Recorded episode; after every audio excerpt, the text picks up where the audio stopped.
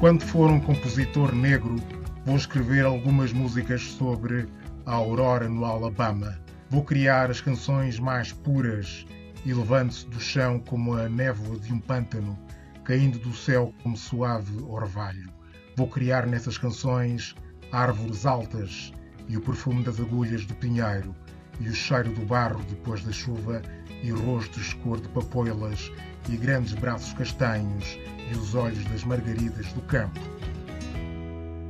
Começamos sempre com versos de poesia negra. Estivemos a ouvir versos de Langston Hughes. João Gomes, esses versos sugerem-lhe algum brevíssimo comentário? Sim, claro, acho que esses versos refletem um pouco o, tipo de, de, de, sensações que a música nos pode, nos pode provocar, uh, o tipo de, de viagens, de, memórias, de referências que nós podemos retirar da experiência musical. Caros ouvintes, sejam bem-vindos ao programa Paixões Privadas, um espaço feito musicalmente pelos seus convidados. O nosso convidado de hoje é João Gomes, um nome referencial e icónico da cena musical portuguesa, multiplicando-se por vários projetos como os aclamados Cool Noise, os Orelha Negra, os Space Boys ou os Fogo Fogo. É músico, produtor e DJ, um melómano atento à política. João Gomes assina também como Mad Faces. Tendo em conta a multiplicidade de projetos que integra, faz sentido perguntar-se quantas caras pode ter o João Gomes, quantos avatares pode ter o João Gomes, afinal sei, eu acho que eu procuro ser sempre o mesmo a, a mesma pessoa dentro de, de, de, desses diferentes projetos. Eu acho que há Portugalidade ou Lisboa, Lisboeticidade uhum. na, na, minha, na minha cena musical que eu procuro uh, revelar ou, ou procuro representar ah, mas que é natural, teve a ver com a minha vida a minha vivência, as minhas experiências musicais.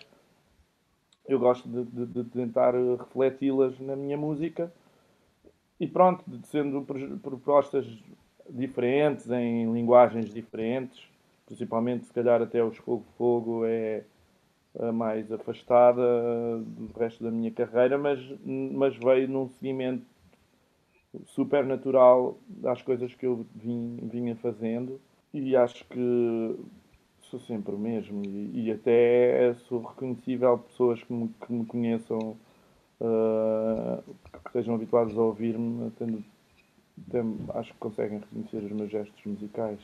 Já explorou já explorou o soul a soul o funk o hip hop o reggae e agora o funaná. Falta-lhe o jazz, por exemplo, não?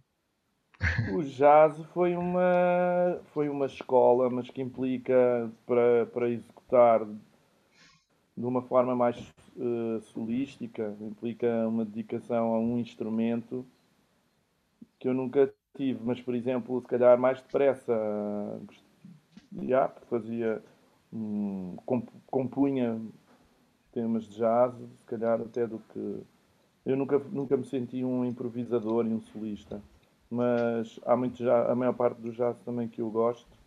Não vivo assim tanto dos improvisos e dos solos e vivo mais das texturas, dos sons, dos temas. Das... E por isso, nesse sentido, era uma coisa que eu gostava de fazer, uma coisa mais abertamente jazz. Mas eu penso que, por exemplo, no School Noise tivemos algumas experiências mais próximas do jazz e mesmo os próprios Orelha Negra também. Vamos ao princípio. Os Cool Noise foram um marco no panorama musical português nos anos 90. Acha que os anos 90 ficam para a história como ficaram os anos 70 para a música negra e que os Cool Noise serão um dia recordados como parte dessa década fenomenal? Cada década tem, tem as suas características e o, e o seu contexto, não é? uh, os anos 70, que foi a, a década em que a música negra norte-americana tornou mais, mais mainstream, chegou aos tops nacionais, se politizou e, e ganhou muito mais e, e, também se globalizou, não é? Principalmente em África e na América Latina. Em Portugal, por exemplo, não teve, teve muito mais impacto na, na, na, nos, nas, nas ex-colónias do que propriamente aqui no continente, não é? E penso que depois, nos anos 90, houve uma, um maior impacto da, da, da, da cultura do hip hop e, e do, do, novo funk e do, daquilo que se chamava acid jazz, etc., devido a haver já uma geração de, de, de descendentes de, de, filhos de pessoas que vieram dos países africanos que cresceram cá, não é? e eu faço parte dessa geração. E, e foi a primeira vez que bandas pop portuguesas começaram a ter abertamente essas influências da música negra norte-americana. E nesse sentido acho que pronto, fomos precursores e, e, e, podemos ficar na história por isso. Nós, entre outros, não é? Fundo Lola, The Weasel, The Company, você si. O que causou o fim dos Philip Noise? Foi o esgotamento de uma ideia ou a grandeza dessa ideia? A grandeza dessa ideia é uma maneira bonita de, pensarmos. Uh, isso pode ter ajudado a, a, a, ao projeto não ter tido depois o, um impacto a um certo nível. Eu acho que lançámos este projeto bem um pouco antes do, do tempo.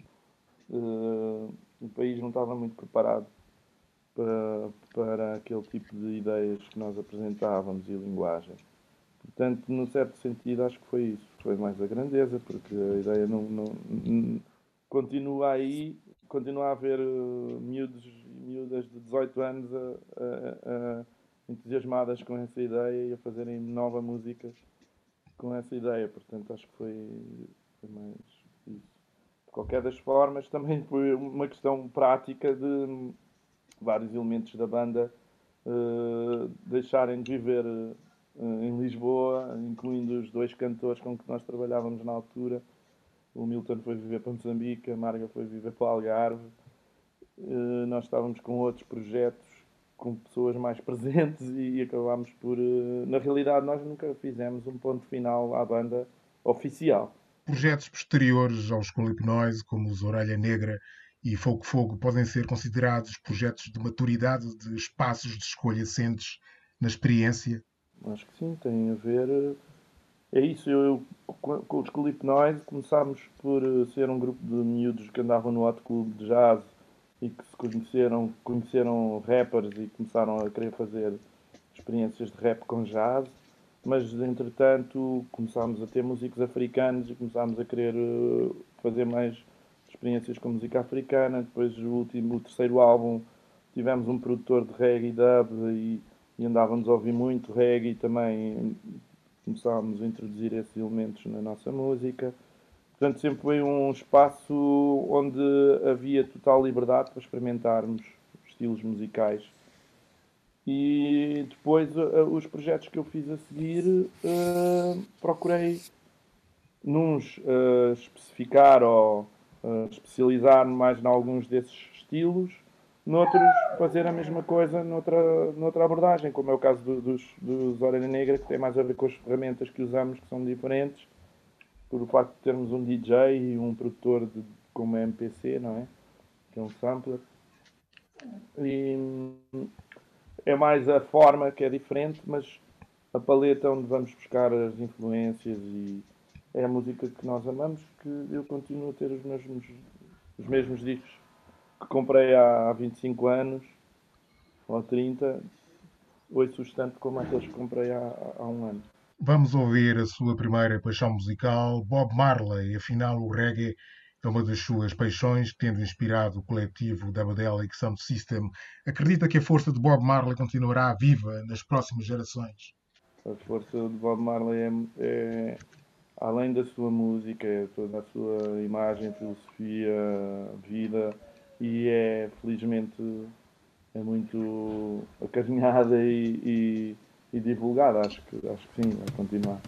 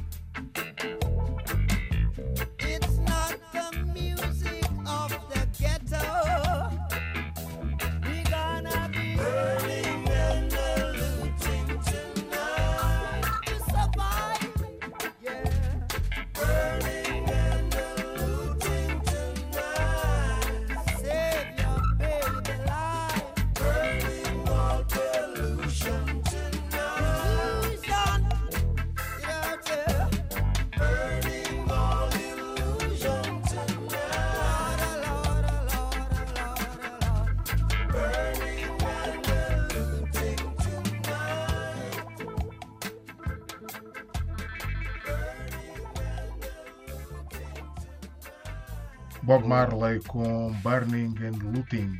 Isso introduz-nos na sua paixão pela política. Numa entrevista que deu no ano passado, foi, digamos, politicamente explícito no registro que não é usual ver-se entre músicos com certa reputação. Diz, por exemplo, que as pessoas deveriam preocupar-se mais com a política, porque a política é o que faz avançar as sociedades. Pergunta-se, quando se vê os níveis de abstenção, o que é que está mal? É a política ou são as pessoas?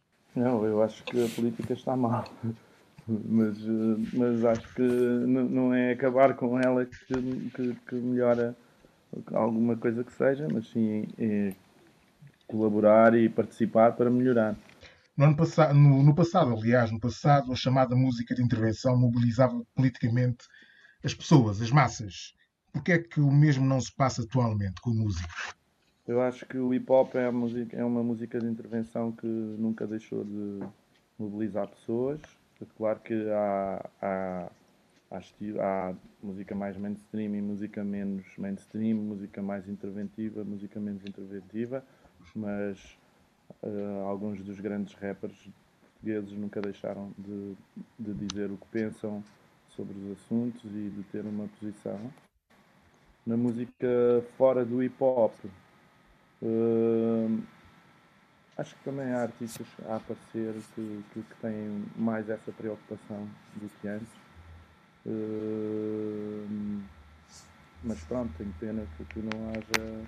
Que, que, as pessoas não utilizem esta ferramenta para tentar mudar eh, mentalidades, tanto como poderiam e como já o fizeram. É? Mas pronto, eu como uma pessoa atenta e ligada ao hip hop português, uh, tenho essa noção que, sei lá, obviamente os artistas como o Valete ou Pronto, há muitos artistas que sempre mantiveram a sua, a sua música como uma arma.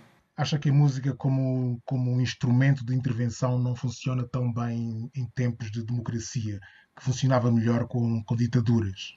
Não, acho que não. Acho que até em termos de democracia temos mais espaço para, para poder dizer o que pensamos e para poder debater as ideias e por isso e acho que a música continua a ser sempre uma, uma boa forma de transmitir ideias, de transmitir opiniões. Parece. Simplesmente quando era proibido era uma forma também de disfarçar, não é? E agora, mas pronto, é isso. Acho que é sempre uma forma bonita de, de transmitir ideias e, e por isso pode, pode ser mais efetiva do que a conversa parece que não está muito otimista quanto à política portuguesa. Acha que o partido Chega vai chegar ao poder. Porquê? E acha que se o Chega chegar ao poder, isso seria, não seria a forma mais irónica de se acabar com o Chega, um antídoto paradoxal?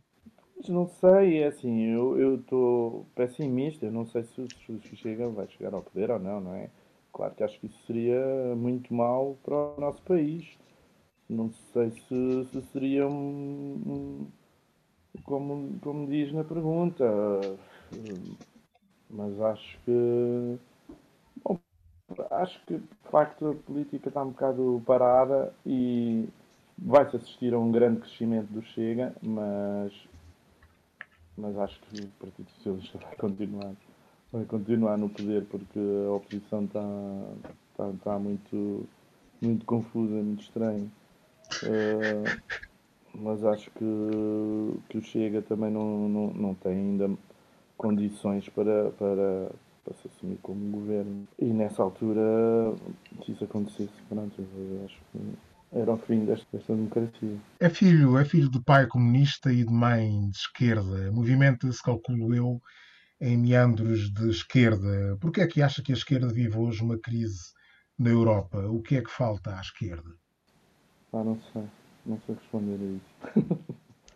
Eu acho que a esquerda vive toda a política vive uma crise, não é? Acho que a esquerda, a esquerda, sei lá, na América Latina ainda, ainda, ainda vive uma crise maior. Mas é, são choques e são, são ondas. Já houve fases em que havia muito mais governos progressistas, mas uh, pá, não sei. Sei que é defensor, sei que é defensor de, de uma ideia de liberdade musculada, uma liberdade que, que, seja capaz de proibir. Porquê? Ah, quando eu falei nisso, eu estava a falar de, de, de proibir uh, certos idealismos. Nós, para, para termos liberdade, temos que proibir aqueles ideais, por exemplo, que são contra a liberdade. Não existe liberdade total, porque senão vai, vai, vamos dar liberdade a alguém de proibir coisas. Muitos conservadores e, e, e da direita, pronto, não, gosto muito de estar a pôr as coisas nestes termos, só direita e esquerda, tão simples, não é? A questão é que há, há ideais de direita, por exemplo, que querem proibir ações individuais de pessoas. Esse, esse tipo de, de, de ideais tem que ser proibido na minha opinião, para sermos livres. Temos, pois, então a sua segunda paixão musical, Fausto, um tributo à música portuguesa. Por que esta escolha? É um apelo ao sonho? Sim, é, epá, é uma música que está ligada à minha vida desde o início da música. Desde o início da minha vida, porque a minha vida começou antes. Mas é um, é um dos meus compositores e artistas preferidos. Uh, essa música fez parte do espetáculo de Momentos da Barraca. Esse disco é, é, é, a banda sonora desse, desse, espetáculo e o meu pai participou nesse espetáculo como ator. Portanto, eu, desde criança, em criança, vi os ensaios, vi gravações, conhecia esse repertório muito bem e sempre uma música que, não, que eu desde criança que, que adoro.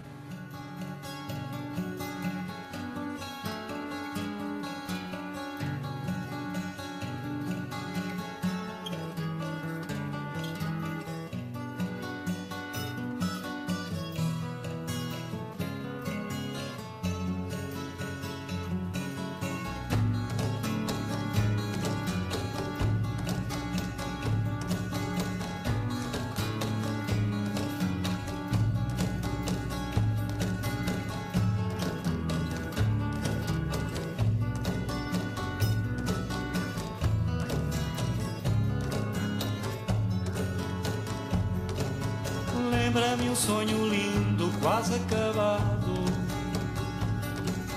Lembra-me um céu aberto, outro fechado.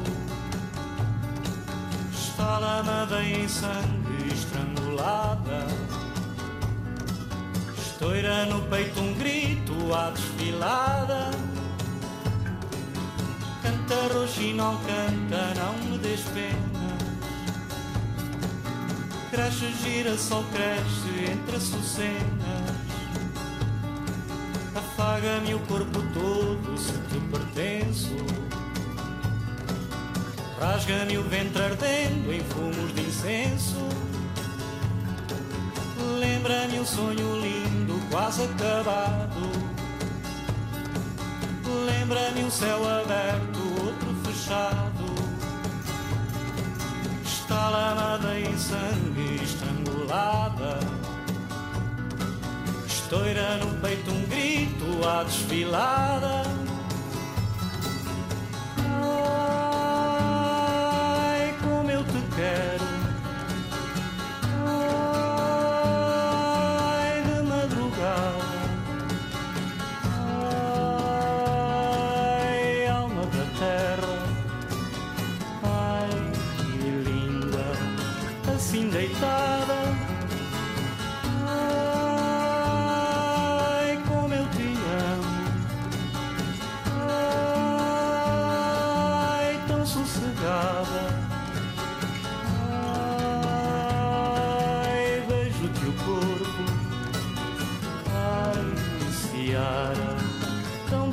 Desejada.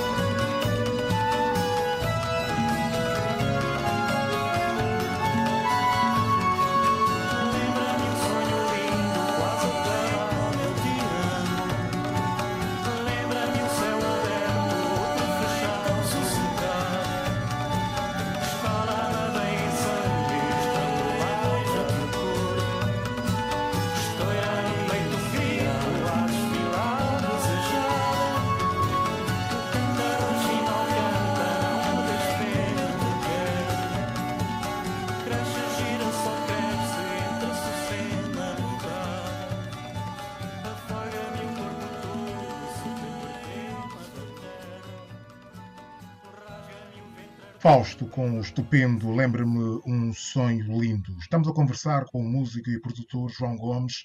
Voltemos à música. Pode dizer-se que, com o projeto Fogo Fogo faz-se o mesmo com o Funaná que os Buracas São Sistema fizeram com o Kuduro. Trata-se de uma apropriação ou de uma celebração do Funaná? Trata-se, é, eu acho que não, não tem muito a ver com o que os Buracas São Sistema fizeram, porque o Kuduro era uma linguagem com um pouco menos história e, e, e que o Funaná, não é?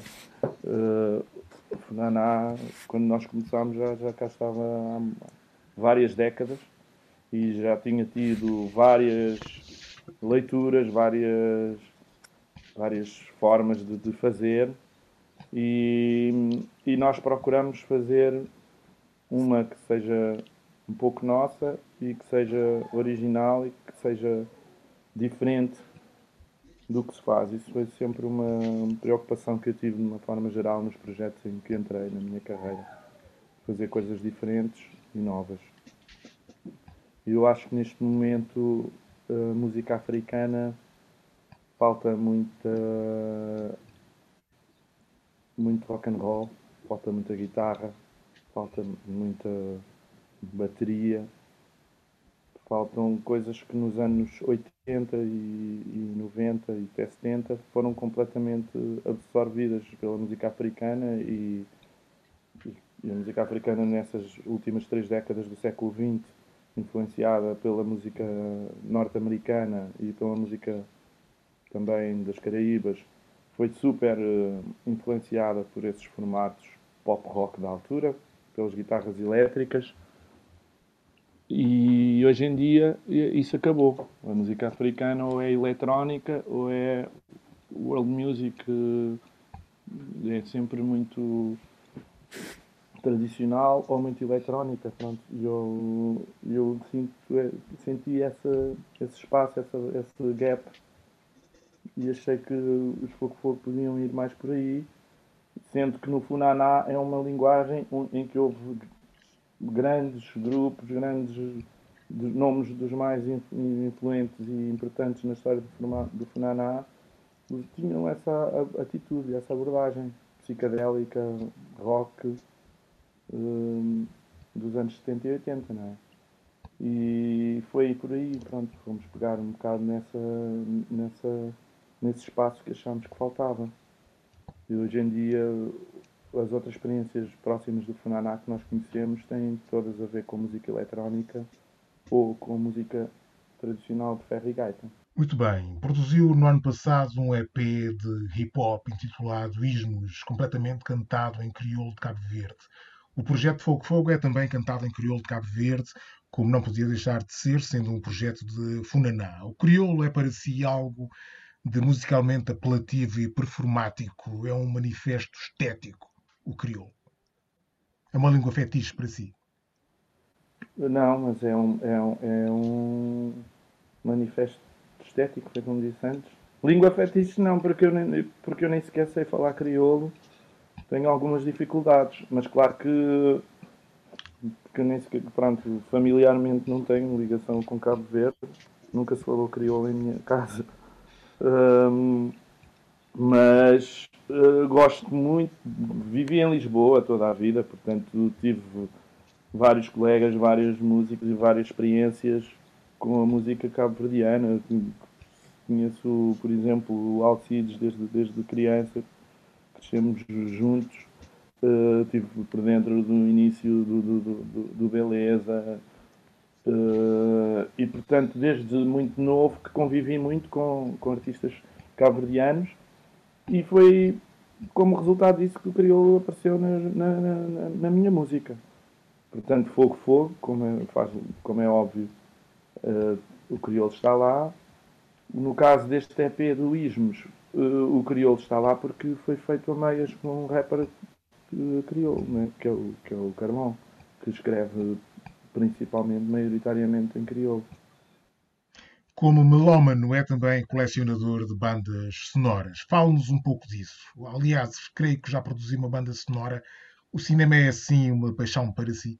Eu gosto muito e acho que discos com bandas sonoras, de bandas sonoras, normalmente têm formatos musicais diferentes, tem mais peças instrumentais, tem aquelas peças pequeninas, só grooves, tem...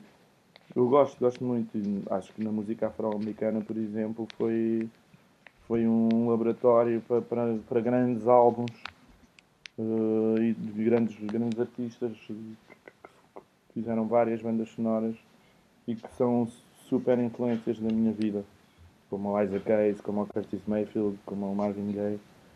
Uh, todos fizeram bandas sonoras incríveis. De filmes não tão espetaculares, mas, mas que entretanto também ganhei o hábito de ver esses filmes americanos Black Exploitation dos anos 70. Mas sempre tive uma ligação à, às artes performativas porque o meu pai era ator, fez alguns filmes também, ele próprio, e portanto sempre, sempre vi cinema. Fiquemos agora com a sua terceira paixão musical, Stevie Wonder, apresentações dispensadas, claramente uma das suas influências, certo? Sim, claro. Eu, eu nestas escolhas pus assim mesmo, procurei um, um top mega óbvio do, do, do, daqueles artistas que há mais tempo me influenciam, se calhar. E o Stevie, eu não me lembro se, se acrescentei, pus também, por exemplo, o Herbie Hancock, acho que sim, se calhar mas o Stevie, claro que, e principalmente esses álbuns da primeira metade dos anos 70, é uma grande influência. Termos de som, de, de produção, de, de playing, de, de composição, de tudo. A boy's born in hot Mississippi, surrounded by four walls that ain't so pretty. His parents give him love and affection to keep him strong, moving in the right direction, living just enough, the city.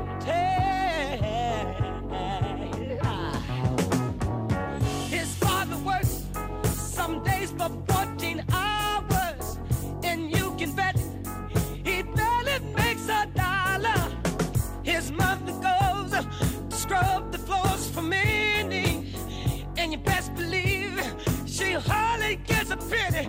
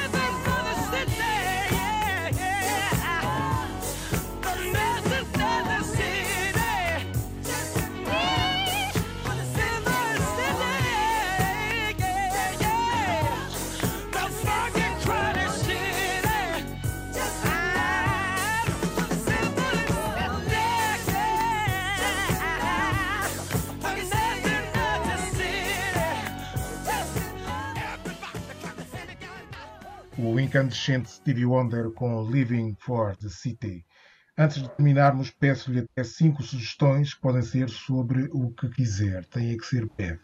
Três passos na zona da Grande Lisboa, onde se pode ir, tem uma bela vista e bom, boa alimentação, boa bebida e boa música. Começando pelo espaço onde os, os Fogo Fogo origina, foram originários e começaram, que é a Casa Independente, no Largo Independente. O, a Casa da Cerca, onde no ano passado tocámos, demos um concerto que está em streaming, que é em Almada, que tem uma vista incrível sobre Lisboa e um jardim incrível. A Casa do Capitão, que é um espaço novo onde já também tocámos com os Fogo Fogo no ano passado e que este ano está-se a estender para abrir mais mais áreas e é um, uma esplanada incrível também para se ir ouvir música hoje em dia em Lisboa. Um, o novo single da Pongo Love, Bruxos.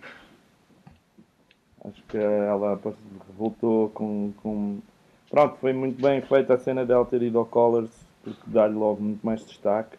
Mas acho que a música está incrível, a prestação dela está incrível fica, fica no ouvido e eu gosto muito dela, já conheço desde, desde, desde os Buraca, né? desde o Wegen Wegen. Uh, em um livro, uh, O Mayombe, do Pepe Tela, que é um livro sobre uh, a guerrilha na mata, sobre o guerrilheiro. Vá. Podia ser acompanhado pela música guerrilheiro do David Zé ou dos são do, versão dos que são do Lola.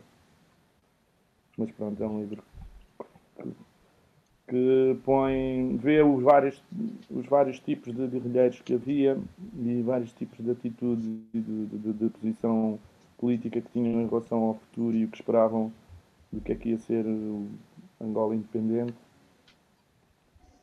E é engraçado ver isso depois sabendo o que é que se passou nos anos, nos anos todos seguintes. As minhas sugestões. Ok, e agora para terminarmos, ficamos com a sua última paixão musical, um tema da sua autoria, com os Orelha Negra. Porquê é que escolheu este tema? Porque, porque, acho, ah, porque é um tema que eu tive mais ligado à sua composição original, pronto, e uma linha de baixo que eu criei e que eu tive, e depois teve uma sua primeira apresentação no primeiro disco dos Orelha Negra instrumental, Uh, e depois quando tivemos a ideia de fazer uma mixtape, em que sendo uma, hora, uma um, Hora Negra uma banda instrumental, a nossa ideia foi vamos fazer mixtapes em que convidamos cantores ou rappers para, para cantarem por cima, que é um bocado o oposto do que acontece nas mixtapes dos rappers, não é? que eles vão buscar beats de sítios diferentes e, e rimam por cima desses beats. Nós resolvemos convidar várias pessoas e, e eu lembrando de convidar o Orlando Santos que era quem sou muito amigo e com quem tenho trabalhado desde os Clip Noise e que é primo da Tita Santos, não é? E mandei-lhe o instrumental dessa música e ele numa tarde fez a melodia, pá, e eu adorei e acho que depois acabou por ser um grande êxito, acho que parece que foi feito tudo ao mesmo tempo, sendo que a, a, a parte da voz foi feita um ano e tal depois da música sair. E pronto, é uma das minhas preferidas e, e das mais que eu considero casamentos mais felizes das nossas mixtapes agora João Gomes, muito obrigado por ter sido convidado do Paixões Privadas. Obrigado eu pelo convite, muito. Muito obrigado.